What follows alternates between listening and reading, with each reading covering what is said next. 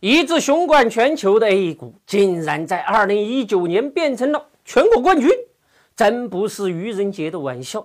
三大指数秒杀欧美、东南亚，那么 A 股真的能雄起吗？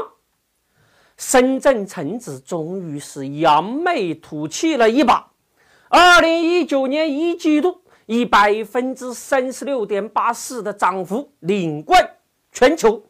创业板指数以百分之三十五点四三的成绩录得探花之位，深圳的两大指数超过美国纳斯达克涨幅的两倍，超过道琼斯指数、法国巴黎指数的三倍，超德国法兰克福指数的四倍，更是秒杀日韩。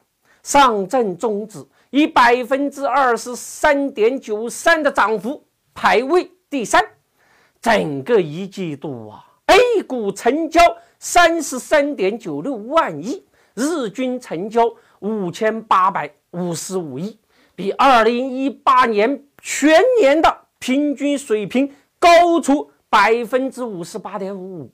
进入三月份，更是日成交额高达八千八百五十一点八八亿，环比增长百分之。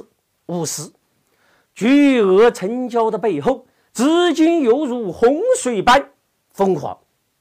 一月的两融余额为七千二百一十九亿，虽然环比下降了百分之三点六一，但是春节后迅速拉高百分之十点三三至七千九百六十五亿。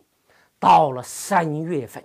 进一步拉升百分之十四点四三至九千一百一十四亿，巨额资金的推动下，整个一季度的市值增长了十三点二万亿，增幅将近百分之三十。哎呀，很多小伙伴说呀，现在这个 A 股是蹭蹭的涨啊，可是我就是抓不着好的投资标的呢。尺度 A P P 价值区啊，那些大神儿们发现了各种各样的好的投资标的，涨势喜人。你进入尺度 A P P 价值区，就可以找到好的投资标的。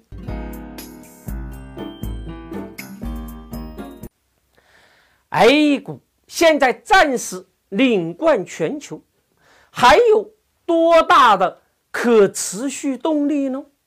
二零零七年 A 股的最高市值为三十二点八九万亿，二零一五年市值翻倍后，继续推高将近六万亿，在七十点九八万亿的顶峰出现了异常的波动。现在 A 股总市值为六十一点零二万亿。还未达到历史的峰值。目前看，三月份的 PMI 为百分之五十点零三，重回了荣枯线之上。尤其是建筑行业的 PMI 更是飙升到了百分之六十一点七，意味着国家的稳增长政策效果显现。美国因为国债收益率倒挂问题，美联储。转向鸽派政策，美国的货币政策宽松会刺激中国进一步降准的节奏，甚至不排除为经济带来无风险收益率的降息的可能性。A 股在一季度飙涨的过程中，北上资金是功不可没呀。有一点值得警惕，那就是北上资金的增速。由一月份的百分之二百七十五点九六，到三月份环比下滑了百分之七十八点五二。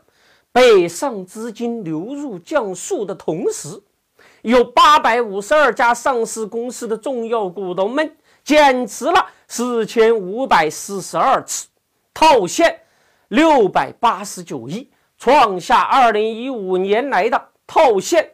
新高，后面他们还有超过千亿的减持计划。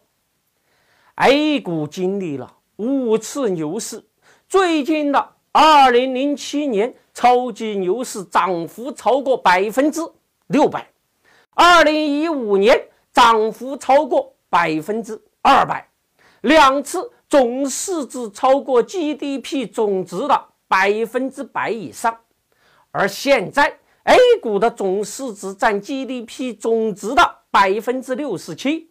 而二零一九年前三个月的上升强度同列次的走势显示出强烈的多头力量。面对牛冠全球的 A 股，也许老百姓会说：“七路砍场辈儿，走着瞧噻。”那我们小散户该怎么办呢？